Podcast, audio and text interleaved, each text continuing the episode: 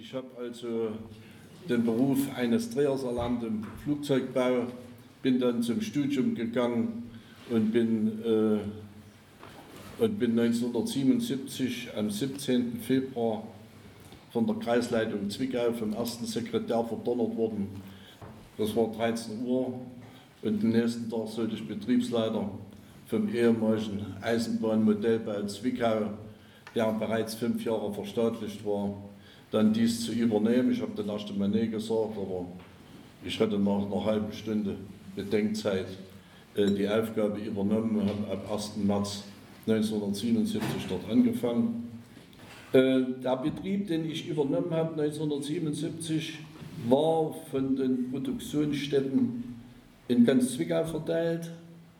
Es waren auch dort die Arbeits- und Lebensbedingungen, wie man das damals nannte, in einem etwas desolaten Zustand. Wir hatten Betriebsstätten mit Trockenklosetts bis und was weiß ich nicht und keine Pausenversorgung und hinten und vorne nicht und sehr, sehr niedrige Löhne. Ähm, ich habe den Betrieb 13 Jahre bis zur Wende geleitet und äh, die Wende 1989 hat dann ein Ergebnis gehabt, dass wir von den 85.000 gefertigten Triebfahrzeugen dann 89 bei einer Stückzahl waren, die sich etwa so um 180.000 dann bewegt haben. Und ich muss sagen, die Jahre vorneweg, also 88, da war immer das Sortiment oder das Loch noch da, wo die alle nach Triebfahrzeugen geschrien haben.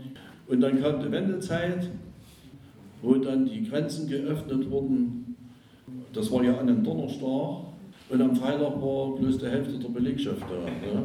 weil die alle in Berlin waren.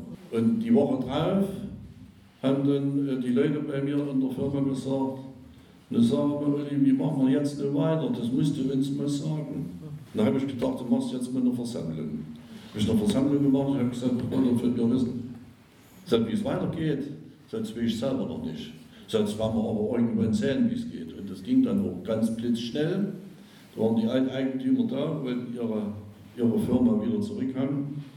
Es ist der Betrieb übergeben worden, die Leute waren da, man konnte ordentlich produzieren und man konnte natürlich auch die ganzen Dinge noch ordentlich verkaufen.